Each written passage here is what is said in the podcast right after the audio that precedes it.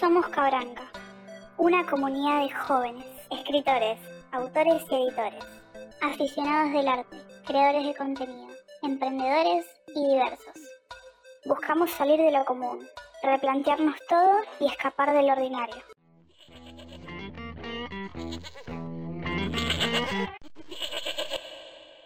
Hola, Anu aquí. En este podcast yo elegí la música. Y bien, les traje de mano de intérpretes como lo son Armando Costa y Luis Guerreiro, Hugo Rivas y Julio Covelli interpretaciones de guitarra que en el personal me encantan. Y lo que están escuchando de fondo en este momento, sí mis compañeros, es percusión colombiana. Pueden encontrar este extracto en particular en un canal llamado Coso Batero. Simplemente busquen batería colombiana, Coso Batero y les saldrá. En fin, disfruten el podcast, disfruten la música y por sobre todo no dejen de escucharnos. Buenos días, tardes, noches, sea cual sea la hora en la que nos estén escuchando. Yo soy Aneu y estamos acá en otro podcast más. Esta vez tenemos a Caos. Hola, sí. Eh, ¿Cómo están todos? Eh, yo soy Caos y bueno, espero que disfruten este podcast como nosotros. Muy bien, y acá está Froilio. Hola, buenas, ¿cómo están? Acá otra, otro día compartiendo y hablando para ustedes. Y por último, pero no menos importante, tenemos a ICT. Hola, buenas tardes. Espero que estén muy bien y que disfruten el podcast. Listo, muchas gracias. ¿Cómo están? Hace tanto tiempo que no veía a Froilio. ¿Todo bien? Sí, sí, todo tranqui. Ahí estuve, estuve repancho durante como, como dos semanas, pero intentando estar activa ahí en la de Cabranca. Creo que es para, es lo único con lo que he abierto los ojos, porque cuando- si no, yo estaría como, no sé, yo estaría en descomposición seguramente. Bien, es difícil mantenerse activo en la cuarentena. Onda, a veces te ganan bastante la vagancia y la flaca y todo, pero bueno. ¿Y Caos, cómo anduviste vos? Bien, la verdad, bien. eh, con algunos quilombos mentales, pero va, va, va tranquilo. Bien ahí los quilombos mentales, siempre. Nunca faltan, la verdad. Y. No, siempre presentes. ¿Cómo no? Y ahí, City, ¿vos cómo andas? ¿Todo bien? ¿Tranqui? ¿Tu cuarentena? Y por suerte sí, de momento todo bien. Tranquilo últimamente. Anduve viendo muchas series, así que anduve un poco perdida, pero dentro de todo bien. Bien ahí, yo estoy terminándome de ver Breaking Bad, que mi familia me abandonó en mitad de la temporada 5, me dejó tirado y se dieron el final sin mí, así que bueno, ahora lo estoy viendo por mi cuenta, solo. ¿Escucharon eso? Bueno. Sí, pero ojo, mejor para mí, lo disfruto por mi cuenta. Ah. Entonces, hoy tenemos, para continuar, temas, temas diversos, temas diversos de la cultura y bastantes aspectos en los que podemos ahondar en ella, porque obviamente estamos hablando de cultura, es algo inmenso. Y bueno, según tengo entendido, si no recuerdo mal y mis dos neuronas todavía funcionan, el último, en el último podcast, el último momento estuvimos hablando sobre la brecha generacional y cómo nos afecta a nosotros bastantes aspectos, ¿no? Tipo, con brecha generacional me refiero a qué nos llega a ser la religión o la cualquier tipo de cultura cultura retrógrada y todos todos los estándares que quedaron desde generaciones pasadas que nos podían estar como siendo de una inconveniencia, ¿no? Ah, Yo lo veo mucho, mucho eh, por ahí con mis papás, que es como que siento que ellos más o menos tienen 50 años por ahí. Y, y siento que la, su generación, que sería la, no estoy segura, pero tiene 50, em, en su niñez y adolescencia fueron tipo mandados o... Sí, los límites los tuvieron por sus papás, porque bueno, es normal. Eh, el tema es que también de adultos están limitados por sus hijos. Y no lo veo solo con los míos. Onda, bueno, cada uno... Perdón. No, que... em, no, que lo estoy viendo mucho, más que nada con los, los niños de ahora, tipo de 10 años para abajo más o menos, que son los que controlan a los papás. O sea, es como que no hay respeto casi hacia los padres. Y nada, es algo interesante porque, qué sé yo, es como, creo que es un... Hay una disonancia un fuerte. error. Hay, Ay, sí, la, sí, la sí, sí. diferencia, todo lo, toda la falta de comunicación, la falta de respeto y todo eso, ¿no? Claro, claro. Sí, no, no te había entendido, perdón. Em, claro, sí, es, es eh, un- una cosa... mm, No es menor, porque... O sea, si te controlan tus hijos, amigo. Y bueno, nada, creo que, que es algo, es un error, bueno, de los padres, porque... Nada, como que uno por ahí no sabe bien cómo criarlos para... Es algo que hay que sostener y saber hacerse respetar. Claro. Bueno, eso. eh, hay que tener en cuenta mucho cómo puede llegar a afectar eso a la forma en la que sea, cómo afecta en el desarrollo de los niños a la hora de ser, de llegar a la juventud y de ahí a la hora de ir a la adultez y de salir al mundo, que terminan como, no sé, supongo que si le faltan el respeto de tal manera a su parentela, a sus padres o a lo que fuere, es porque algo de eso de estar enraizado en su orgullo o su ego, o no sé, de alguna manera les crían como para sentirse mucho más que los demás, o debe ser algún tipo de exposición también a algo nuevo que hay en esta generación, o algo así, supongo. No sé si en, en las anteriores generaciones pasaba de igual manera, pero se, se resolvía mucho mejor, más eficientemente. Y no sé, ¿qué sería lo que lo causa en esta generación? No el que los niños em- empiecen a comportarse así. ¿Ustedes también lo han visto? Yo sí, mucho. Más de lo que me gustaría. y yo creo que por ahí es porque los padres no quieren tener el mismo maltrato que los padres suyos tuvieron con ellos de chiquitos. No quieren tratar a sus hijos como fueron tratados. Sí, sí, sí. Todo sale de control. sí. Em, ¿Florillero? Ah, bueno, yo ahí concuerdo mucho con lo que dijo Alicity. Yo he visto un montón de veces eso y es más, nene, eh, nenes que tienen 7 o 6 años que no saben, no saben todavía ni escribir y ya se ve como es que tiene control de sus padres. Puede ser de muchas formas, de muchas formas en realidad. Cuando, por ejemplo, un, un bebé hace alguna macana o hace algo que por ahí no está bien o nos reímos, pero al final sería como felicitarlo y después eso se termina convirtiendo en costumbre.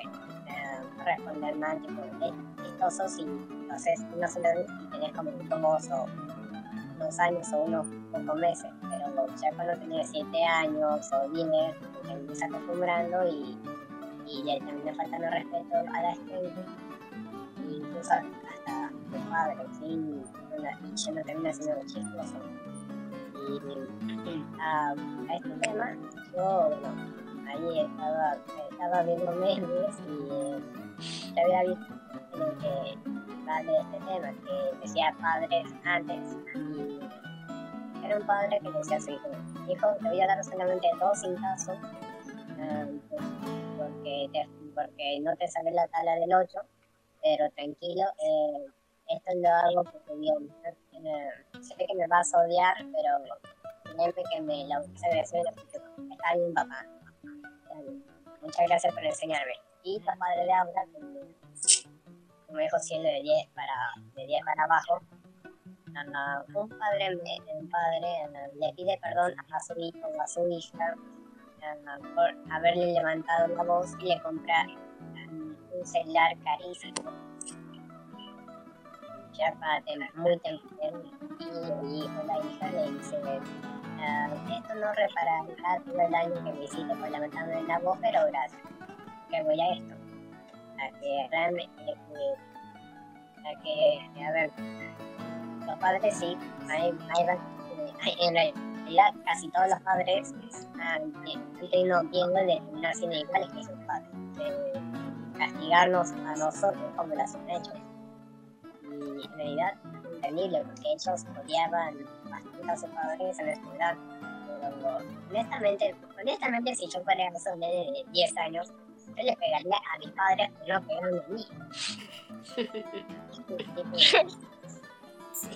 Qué loco la diferencia entre la, ca- la cantidad de disciplina que tenías, que se efectuaba antes en las, en las anteriores generaciones y la cantidad de disciplina que se, que se da ahora, ¿no?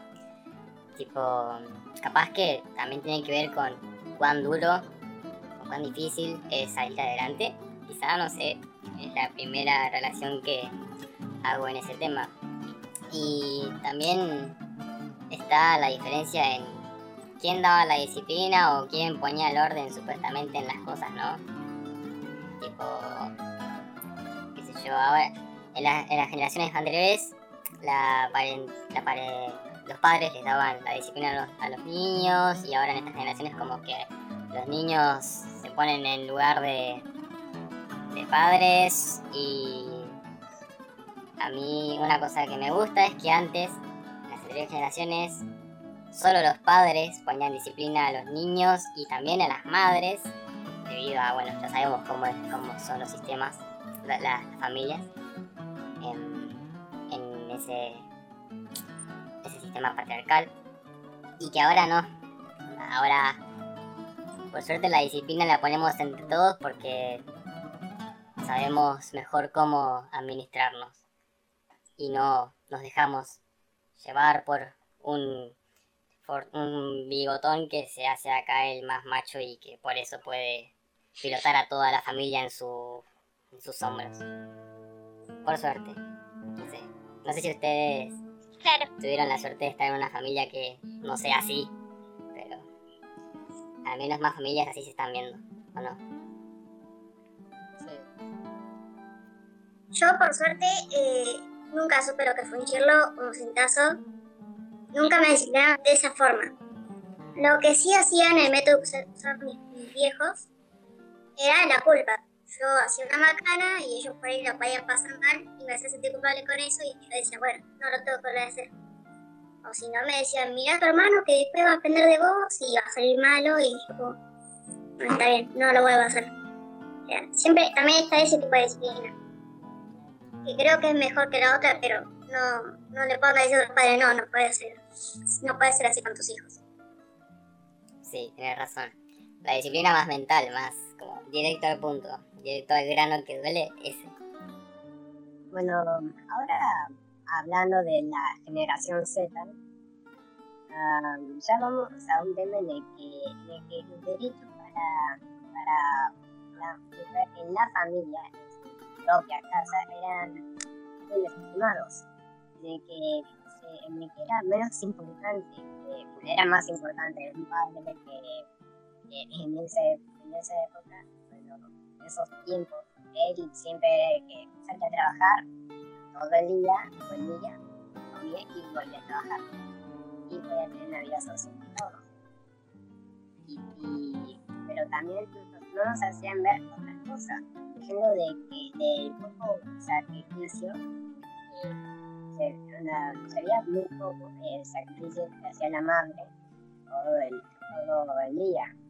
No solamente cuidando a los niños, los hijos, todo el día así que también manteniendo la casa lista, teniendo la comida lista para la esposa. Eso siempre nos lo hicieron ver, bueno, así era antes. Y era algo bastante, bastante en ese entonces no era importante para, la, para las mujeres, porque, porque desde chiquitas, o sea, ya sin pensar de que ese era el nivel como esposa y como mujer en realidad Al menos creo que habíamos dicho esto en el anterior podcast, pero esta generación está, cambiando todo eso. Está como con un ideal más referente a la igualdad entre personas. Onda, con igualdad no hace falta decir igualdad y referirse a economía, políticamente, a social. No, no hace falta como conllevarlo a mayorías todo el tiempo, sino que también estamos hablando de minorías, es simplemente estar en casa y que las cuatro personas que estemos ahí seamos iguales en materia de opinión y, y personalidad y todo lo que se refiere a una persona, también es muy importante. Y esta generación creo que lo está manteniendo así. O sea, está manteniendo a la igualdad como un ideal. Bueno, concuerdo con lo que dicen los chicos, totalmente. Ah, em, me parece que, que sí, o de, hoy en día, bueno, antes era así, y como que la sociedad en general, eh, y, y muchas mujeres también, porque se criaban con esa idea del, como que del patriarcado, como que el, el hombre es el que manda en básicamente todo sentido y es como así tiene que ser y así está y va a seguir así. Pero, mm, y bueno, es como que es algo que era como un círculo vicioso que me parece que con esta generación por suerte, por suerte se está, ya se rompió ese círculo, por así decirlo, ¿no? Em, y como que estamos cambiando todos, hombres, mujeres, todos, eh, con respecto a esa idea que en una familia, supongamos de que hay un hombre y una mujer y con hijos, familia tipo digamos, em, no es solo el hombre el que manda, sino que eh, son los padres los que mandan y son los padres la autoridad, ¿no? Y, bueno, y así me, me parece que, que tiene que ser, ¿no? Porque no está bueno para nadie, me parece eh, eso de que toda la autoridad, por así decirlo, caiga, recaiga en uno. Estaríamos, sino como que en una especie de monarquía, ¿no? Y bueno, nada, eso creo. Creo que ni siquiera se limita a autoridad, sino que se limita, no, sino que se extiende a una especie de dominación o sometimiento que parte de una sola parte hacia todo el resto de un conjunto, todo eso que ya cansa. Bueno, eh, me pareció interesante lo que estaba lo que estaba hablando Caos, de cómo fue cambiando la cosa también. Y yo creo que no todas las familias se criaron de la misma forma. hay chicos que se criaron con sus tíos, con sus tías, con sus abuelos, a veces con uno solo de ellos, a veces con los dos. Y ahí también se mete mucho el tema de lo que viene siendo la religión porque muchas veces los que, se, los que quedan con sus abuelos fueron a las iglesias de chicos, ya sea por obligación o por gusto, pero fueron. Algunos lo dejaron con los años, otros no. Y eso también tuvo mucho impacto en lo que dice la generación 7 el tema de la igualdad. Eh, la iglesia tomó mucho lo que es la igualdad con que todos sean creyentes, no necesariamente es así, sino que también es respetarse, si el otro no creo, no cree lo mismo. Y eso es algo que está muy marcado en esa generación también y que se está marcando en esta. ¡Wow! ¡Qué relación, qué enlace de temas que acabas de hacer! Sí, sí, concuerdo. Eh, porque la religión en sí es algo en lo que se te, si te metes, te metes de niño o te metes de adulto experimentado que dice, che, te aburrida y al todos están en una religión desde pequeños, si deciden quedarse en ella, debido a que, bueno, es un. Em, es una filosofía, un estilo de vida o un dogma que quiere seguir porque concuerda con su personalidad y sus ideales, pues nada, lo siguen y lo difunden, lo dispersan y en algunos casos hasta lo imponen como lo es el caso, por ejemplo, de la iglesia completa del, de la religión católica, cuando acá en Argentina, en 2010, si no me equivoco, mm, se opuso completamente a la ley de matrimonio igualitario, ¿no? Em, lo cual, como que toca un poco la moral porque... ¿Qué estás, eh, ¿Qué estás intentando impedir exactamente? Bueno, no importa, igual eso, eso, lo, eso lo dice alguien quien, quien estuvo en una iglesia católica, en una iglesia cristiana, em, evangélica, ¿no? Sí, no me acuerdo. Em, pero sí, onda. No veo ningún punto en el que impedir que una ley de, de matrimonio igualitario se ejecute sea algo conveniente. O sea, em, lo que se busca con esta ley es igualdad. Lo que ya habíamos aclarado, es lo que más busca la generación actual.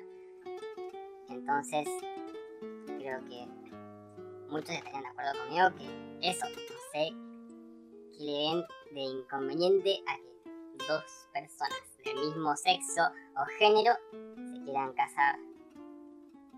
Porque al fin y al cabo es amor y, y en el amor se basa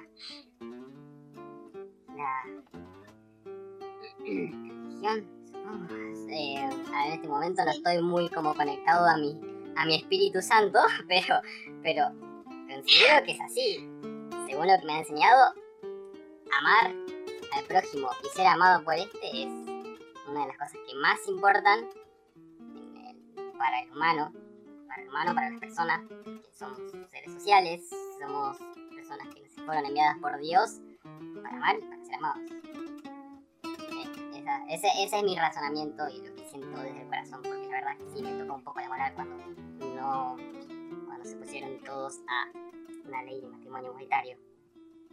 Yo creo que sí, que la base de la religión en sí es el amor. Se tiene que tener por el prójimo y por un Dios o un ser, dependiendo de la religión que sea. Y es eso, el- la base de toda religión es el amor. Sea para bien, o sea para mal, le gusta o no, es eso. Y hay mucha gente que lo toma como que es otra cosa que nada que ver con las cosas que dicen la Biblia o, o el libro que que ellos lean. Tiene diferente nombre, no me acuerdo ahora. Pero es, es eso, la base de todo es el amor, siempre, para todo. Sí. Y también está el problema, el problema se estresa mucho más cuando esa gente que em, tiene quizá conceptos erróneos, diría así, de cosas como lo es el amor o como lo es, no sé, una ética correcta, lo que fuere.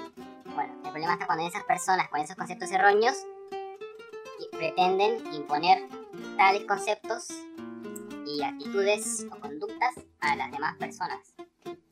Tan solo por la mera y plena convicción de que estos conceptos son verdaderos porque X persona o Magoya o fulano le dijo que esto es así, así, así por casi, no sé, la mitad de su vida y entonces ellos terminaron creyéndolo porque eso es lo único que tenían. Onda, ahí hay otra brecha social, cuando las personas em, no buscan llegar a acuerdos a través de la comunicación y simplemente se basan en lo que aprendieron ellos, que es solo un punto de vista de los 500 puntos de vista que hay en el mundo porque son ilimitados. Eh, sí, concuerdo con lo que están diciendo. Em, y entiendo, o sea, con lo que dicen de em, imponer lo que uno cree. Sea religión o no también, porque hay cosas que uno cree que por ahí no es de una religión, pero, pero bueno, igual se imponen. Eh, yo creo que está bien en cierto sentido, aunque imponer tiene como que un- una connotación negativa, ¿no? Pero es como que creo que está en cierto sentido bien imponer lo que vos crees que es mejor a tus hijos al menos hasta que, no sé, por ahí son adolescentes o por ahí. Ya después es como, bueno, yo te mostré lo que a mí me parece mejor que es para vos y esto es lo que yo sigo.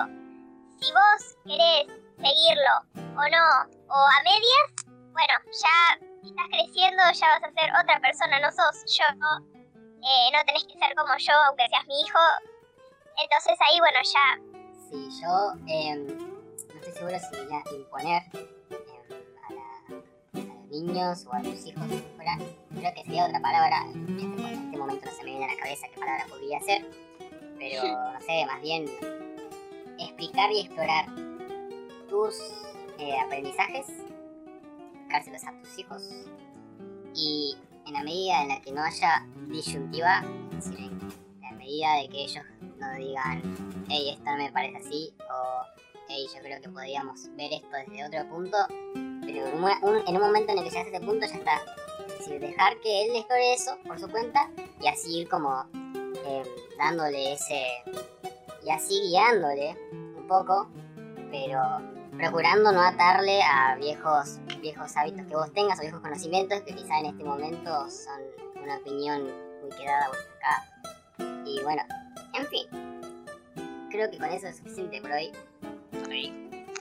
Eh, podemos, aún queda un montón que tocar. En realidad, de cualquier tema que toquemos en cualquier podcast, va a haber como, no sé, cinco horas más que podríamos haber hablado, pero que no hicimos porque tenemos que pasar a otro tema. Bueno, no podemos hablar de lo mismo No, todos. claro. Claro, todos los podcasts no podemos hablar de lo mismo. Así que, bueno, podríamos dejar acá hoy. Les, qué dicen ustedes. Perfecto.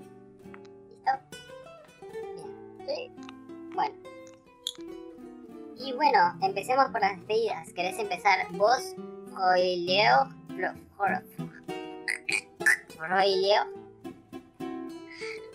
Adelante, entonces. Bueno, ah, yo soy Florier y me alegro haberle metido en esto y, pues, y con esta tipo de charlas y exprimir cada de conocimiento. Bueno, yo soy Caos. eh, espero que hayan disfrutado este ratito eh, esta charla, los temas que estuvimos tocando y que eh, todo lo que charlamos y, y discutimos en buenos términos, obviamente siempre, eh, les haga pensar porque a mí me parece que eh, yo siento que es por eso que hacemos los podcasts para, para hacer pensar y y en fin, y para hacerlo un toque más profundo, eh, que cada uno se replantee sus ideas, paradigmas sus limitaciones porque así crece uno. Y bueno, ahí. Eh, así que bueno, hasta el próximo podcast. Espero que termine muy bien el día y que empiecen mejor mañana.